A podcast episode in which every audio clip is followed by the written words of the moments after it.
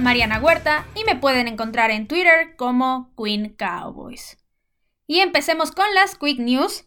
La primera de ellas es que Jerry Jones dio unas declaraciones el fin de semana sobre la injusticia social y mencionó que los vaqueros deben de ser parte del cambio para eliminar esta injusticia social y que absolutamente todos los que forman parte del equipo, ya sean jugadores, coaches o administrativos, deben de participar para acabar con este gran problema. Y la siguiente noticia es que el domingo se llevó a cabo un entrenamiento de scrimmage, mejor conocido como simulación de partido, por así decirlo. Les voy a platicar más o menos cómo fue. Salieron todos los jugadores sin números en los jerseys y la ofensiva toda vestida de blanco, la defensiva toda vestida de azul. Esto para que los rivales y el público en general no pudieran identificar fácilmente quién eran los jugadores. También a pesar de que se transmitió en vivo, no se mostraron ninguna de las jugadas, en todo momento se mostró la banca. Y básicamente no es como que pudimos ver su entrenamiento, pero sí estuvimos un poco más cerca de lo que fue este entrenamiento de scrimmage. En este hubo dos lesiones, el wide receiver Bentel Bryant y el defensivo Xavier Woods, pero Ninguna de ellas es grave y estarán sanos muy pronto. Y también por la prensa que estaba en el lugar, se pudo saber que la ofensiva fue lo que sobresalió más, ya que tuvieron múltiples anotaciones, algunas con Tony Pollard, otra con CeeDee Lamb, y fue bastante interesante algunos de los videos que subieron a las redes sociales de los vaqueros. Y esas fueron todas las quick news de hoy, así que vamos a empezar con el tema. Cuando nos centramos en el análisis de quién podría pasar a los playoffs, qué equipos podrían llegar al Super Bowl y ganarlo, Previo al inicio de cualquier temporada, no hay nada más claro que especular acerca de cuántos partidos va a ganar el equipo y cuántos va a perder, porque al final de cuentas eso es lo que los va a hacer ganar la división y pasar a los playoffs. Hasta ahorita ya hemos hecho un análisis del cocheo, de los equipos especiales, de la ofensiva y de la defensiva, y esto quiere decir que ya tenemos todas las piezas para poder dar un pronóstico de cuál va a ser el récord que van a tener los vaqueros en este 2020 y para saber qué tan difícil es su calendario en sí. Entonces, ¿qué es lo que vamos a hacer el día de hoy? Vamos a dedicarnos a hacer este análisis justo de cada partido de esta temporada y de qué tan probable es que lo ganen o lo pierdan al final de cuentas.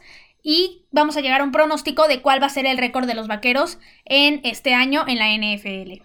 El primer partido es contra los Rams en Los Ángeles. Este es un partido especial porque va a ser el primer partido obviamente de los vaqueros en 2020 pero también porque se va a inaugurar el Sophia Stadium, nuevo estadio de los Rams y de los Chargers en Los Ángeles, y va a ser el primer domingo por la noche de la temporada. Entonces es super horario estelar, todo el mundo va a estar viendo, y es un escenario muy importante para que los vaqueros den ese primer golpe y que digan, nosotros somos equipo y somos contendientes para el Super Bowl. Ahora, hablando más de números, el récord que se tiene contra los Rams es de 18 ganados contra 17 perdidos. Este está muy cerrado, como pueden ver, pero aún así los vaqueros siguen estando por encima, aunque sea por un partido. La temporada de 2018, los Rams vencieron a los vaqueros, de hecho, en postemporada en el juego divisional. En un juego que estuvo cerrado, pero no tanto, fue un marcador de 22 para los vaqueros y 30 para los Rams. Pero en 2019 se tuvo la revancha y los vaqueros ganaron con un marcador súper contundente de 44 contra 21 y prácticamente les pasaron por encima. Ahora, para este año, la defensiva de los Rams es de las mejores y este va a ser el mayor desafío para los vaqueros definitivamente. El que puedan pasar por encima de la defensiva va a marcar la diferencia en este partido, sin duda alguna.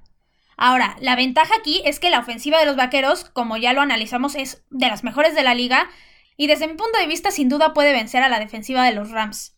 Si siguen su plan de juego y todo lo hacen correcto, junto con las armas que tienen ya sea Zeke o todos los receptores y Dak Prescott, no dudo que puedan vencer a la defensiva de los Rams y terminar llevándose el partido. Entonces, mi pronóstico para este partido es que lo van a ganar los Vaqueros y así van a ir 1-0 en el récord. Luego, la siguiente semana se enfrentan contra Atlanta en el primer partido local es decir, se va a jugar en el ATT Stadium. En este caso, los Vaqueros lideran la serie con 17 victorias versus 11 derrotas. Los Falcons han sido un equipo que no han podido recuperarse desde que llegaron al Super Bowl en la temporada 2016. Se podría decir que han tenido temporadas malas y no han podido sobresalir. Ahora, la última vez que los Vaqueros enfrentaron a los Falcons fue en 2018 y los Cowboys ganaron con un marcador de 22 a 19. Aquí tanto la defensiva como la ofensiva de los Falcons se colocaron rankeados por ahí de la media más o menos. Esto quiere decir que no fueron ni las mejores ni las peores. Ahora, la defensiva de los Cowboys sí tiene el talento para detener a la ofensiva de los Falcons y tampoco creo que la defensiva de Atlanta pueda detener a una ofensiva tan poderosa como la de los Vaqueros. Por esto aquí yo también pronostico la segunda victoria para los Vaqueros, entonces ya tendría un récord de 2 a 0. Luego, en la siguiente semana, aquí viene el primer partido realmente difícil para los Cowboys y que va a ser un gran desafío, y es contra Seattle en Seattle. No es un secreto que en los últimos años los Seahawks han sido de los mejores equipos de la liga, han estado arriba muchos años ya. Con Pete Carroll al mando han hecho un excelente trabajo y ya lograron ganar un Super Bowl en 2013. Pudieron haber ganado dos, estuvieron muy cerca. Ahora el récord contra ellos es de 11 victorias contra 9 derrotas y la última vez que los Vaqueros se enfrentaron contra ellos fue en la temporada de 2018 y el equipo ganó 24 a 22 en la postemporada. Ahora, la temporada anterior, Seattle tuvo la ofensiva número 5 de toda la liga, una muy buena ofensiva, y definitivamente si siguen con este desempeño va a ser muy difícil detenerlos, sobre todo por Metcalf y Lockett, que son un par de receptores demasiado poderoso y que le ayudan muchísimo a Russell Wilson. Ahora en este punto, algo que agregaría normalmente mucha dificultad en este partido es que Seattle cuando es local es muy imponente, los aficionados son muy ruidosos y es un estadio que impone muchísimo. Pero como lo más seguro es que este año se juegue sin aficionados, esta ya no es una ventaja para los Seahawks. Obviamente tienen una mínima ventaja por estar en su casa, pero aún así el que no haya aficionados es de gran ayuda para los vaqueros. Ahora, al ser este un partido tan difícil, no podemos realmente saber qué va a pasar con los vaqueros y nos tenemos que basar inmediatamente en la temporada anterior. Entonces yo pronostico que los vaqueros van a perder contra Seattle, pero aún así hay una pequeña posibilidad de que si los Cowboys están haciéndolo muy bien en la temporada y están demostrando que son realmente contendientes al Super Bowl, podrían ganarle a Seattle, obviamente. Luego en la semana 4 se van a enfrentar contra Cleveland en el ATT Stadium. Ahora, al contrario de Seattle, los Browns han tenido años muy complicados últimamente. Poco a poco se han ido recuperando, pero aún no llegan a un nivel que sea realmente competitivo contra todos los de la liga. Aún así, en este caso, los Browns lideran la serie con 17 victorias y 14 derrotas, pero el equipo no se ha enfrentado a ellos desde 2016, donde se consiguió una victoria. Ahora, la ofensiva y la defensiva de los Browns fueron rankeadas dentro de las malas de la liga en 20 y 22 respectivamente, entonces no dudo que la ofensiva de los Vaqueros pueda pasar por encima de esa defensiva. Y también con la defensiva que se tiene ahorita y con los cambios que se han hecho, no dudo igual que se pueda detener a la ofensiva de los Browns. Entonces aquí pronostico la tercera victoria de los Vaqueros. Luego en la quinta semana se viene el primer partido divisional contra los Gigantes en el ATT. Este es un partido muy importante porque es el primer rival divisional al que se van a enfrentar los Vaqueros y conseguir victorias divisionales es vital en cada temporada. Si quieres coronarte al final campeón de la división, en este caso de la NFC este, tienes que ganarle a tus rivales divisionales, ya sean los Gigantes, Washington o Filadelfia. El año pasado los gigantes estuvieron muy mal y así ha sido los últimos años. Y para esta temporada seguramente seguirán en reconstrucción porque todavía no están en un punto que ya veas al equipo y realmente te inspiren que son competitivos. Los últimos seis partidos que se han jugado contra ellos los han ganado los vaqueros y lideran la serie con 68 ganados, 46 perdidos y 2 empates. La temporada anterior, como dije, los gigantes tuvieron un muy mal desempeño y su ofensiva fue la número 23 y la defensiva la número 27. Con los cambios que han hecho esta postemporada, no creo que suban mucho y tampoco creo que puedan detener a la ofensiva de los vaqueros. Y la defensiva de los vaqueros igualmente puede detener a la ofensiva de los gigantes. Entonces, definitivamente esta va a ser la primera victoria adicional para los vaqueros en esta temporada. Y con esto se colocarían con un récord 4 a 1. Después en la siguiente semana, los vaqueros se van a enfrentar contra Arizona en el ATT. Este sería el tercer partido en casa seguido. Es un lunes por la noche y obviamente va a ser en horario estelar, como es lógico. Los vaqueros en este caso lideran la serie 56 victorias a 32 derrotas y un empate. Y la última vez que se enfrentaron consiguieron una victoria con 28 puntos a 17. Ahora, la defensiva de Arizona no fue tan buena la temporada anterior, ya que se ranqueó en el número 23 y es muy probable que le sea muy difícil detener a la ofensiva de los vaqueros porque, como dije, es una de las mejores y con los jugadores que se adquirieron en este offseason todavía están mejor y como ya había dicho en algunos episodios anteriores, yo pronostico que serán la mejor de la liga. En ese caso no creo que la defensiva de Arizona pueda detenerlos.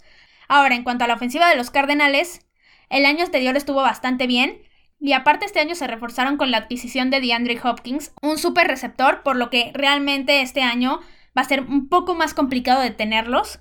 Kyler Murray es un gran coreback y es muy difícil de detener ya que también corre, entonces la defensiva va a tener que hacer muy bien su papel en ese caso. Pero aún así estoy casi segura que los vaqueros se van a llevar esa victoria, entonces se pondrían en un récord 5 a 1.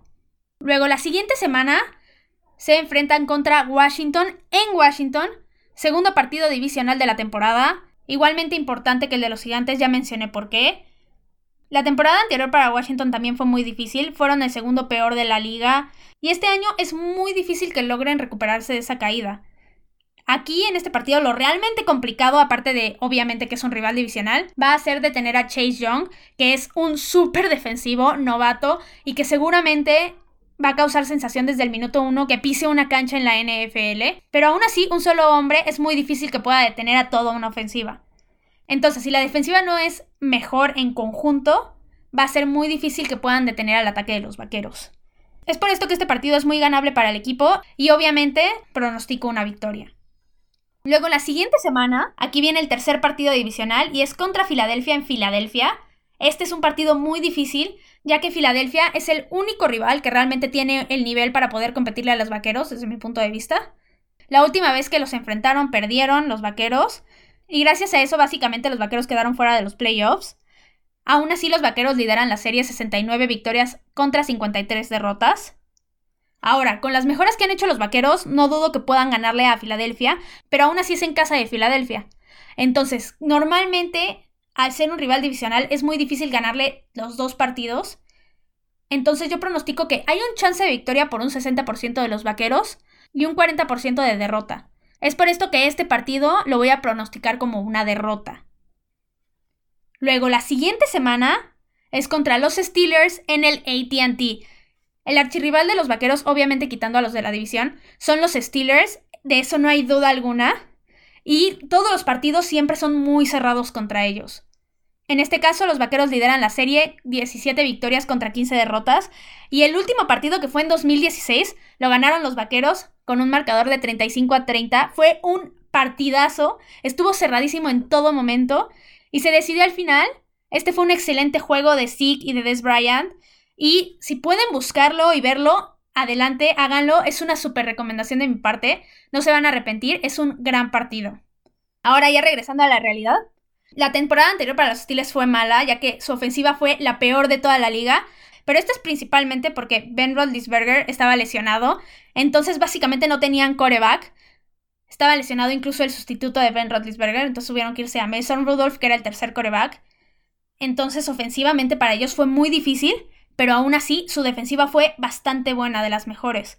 Entonces, este partido es una completa incógnita, pongámoslo así, ya que no sabemos qué va a pasar con la ofensiva de los Steelers. Si realmente con el regreso de Rodlisberger van a poder despuntar otra vez y volverse a colocar entre los mejores equipos, o si se van a quedar como un equipo simplemente con una defensiva buena. Aún así, con lo que sabemos ahorita, yo pronostico que los vaqueros van a poder ganar este partido con una probabilidad más o menos de 60 o 65%, pero aún así yo sí veo a los vaqueros ganando este partido. Ahora, la siguiente semana es la semana de descanso, no hay partido. Y queda muy bien que esté en este momento de la temporada, ya que los partidos más difíciles están en la segunda mitad definitivamente para los Vaqueros. Después, en la semana 11, los Vaqueros se van a enfrentar a Minnesota en Minnesota. Los Cowboys en este caso lideran la serie de 16 victorias contra 15 derrotas. Y la temporada pasada se perdió contra ellos en un partido que fue cerrado, pero siempre estuvo decidido para los Vikings.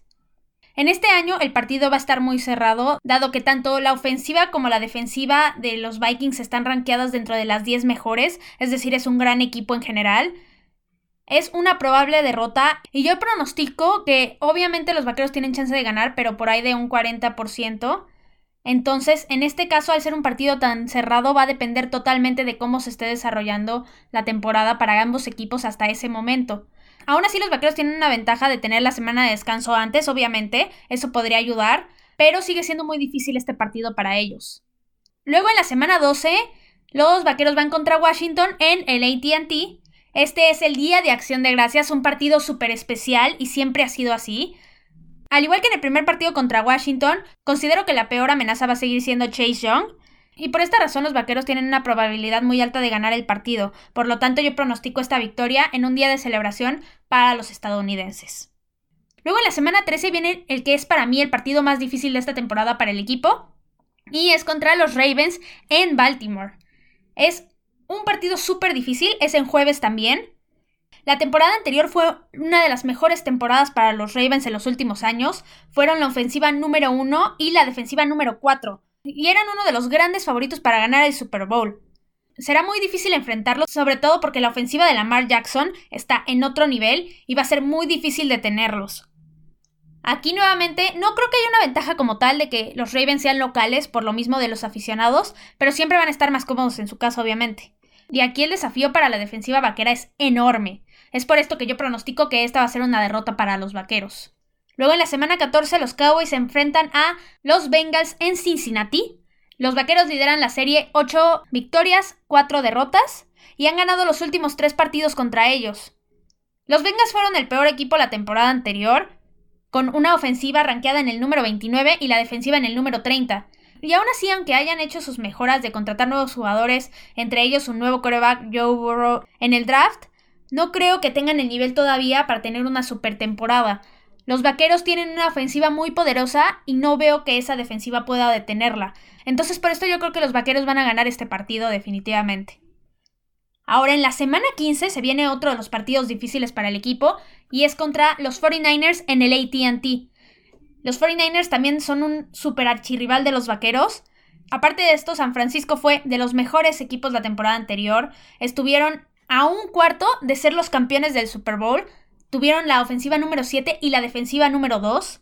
Será súper complicado enfrentar este equipo, ya que están muy bien entrenados y muy bien armados. Tienen una ofensiva que con George Kittle es súper difícil de parar y la defensiva es demasiado buena, entonces se tiene que hacer un esfuerzo mucho mayor para vencer este tipo de equipo. Y por esto yo pronostico que esta temporada es probable que los vaqueros pierdan contra ellos. Luego en la semana 16 los vaqueros van contra Filadelfia en el ATT. Este es un juego que al ser en casa, aunque sea sin aficionados, está esa pequeñísima ventaja que van a tener los vaqueros sobre las águilas. Será un partido cerrado seguro, pero yo considero que sí los vaqueros tienen una superioridad sobre Filadelfia y por lo tanto van a ganar este partido, al contrario del primer partido contra Filadelfia. Y por último, en la semana 17 los Vaqueros se van a enfrentar a los Gigantes en Nueva York. Este es el último partido de la temporada. Para este momento el destino del equipo ya debería de estar seguro, o si no, esto quiere decir que la temporada no fue tan buena para los Vaqueros. Sin embargo, como ya dije, los Gigantes no traen tan buen equipo y no creo que tengan tan buen desempeño este año, entonces yo pronostico que esta va a ser una victoria para los Vaqueros y con esto se cerraría la temporada regular. Ahora, mi conclusión sobre el calendario es que el calendario como tal no es muy difícil este año para los vaqueros. Pero sí hay tres partidos que considero súper complicados y casi imposibles de ganar, que son el de Seattle, el de los Ravens y el de los 49ers. Y también tengo dos escenarios, uno favorable y desfavorable, en base a los otros partidos que también son un poco difíciles.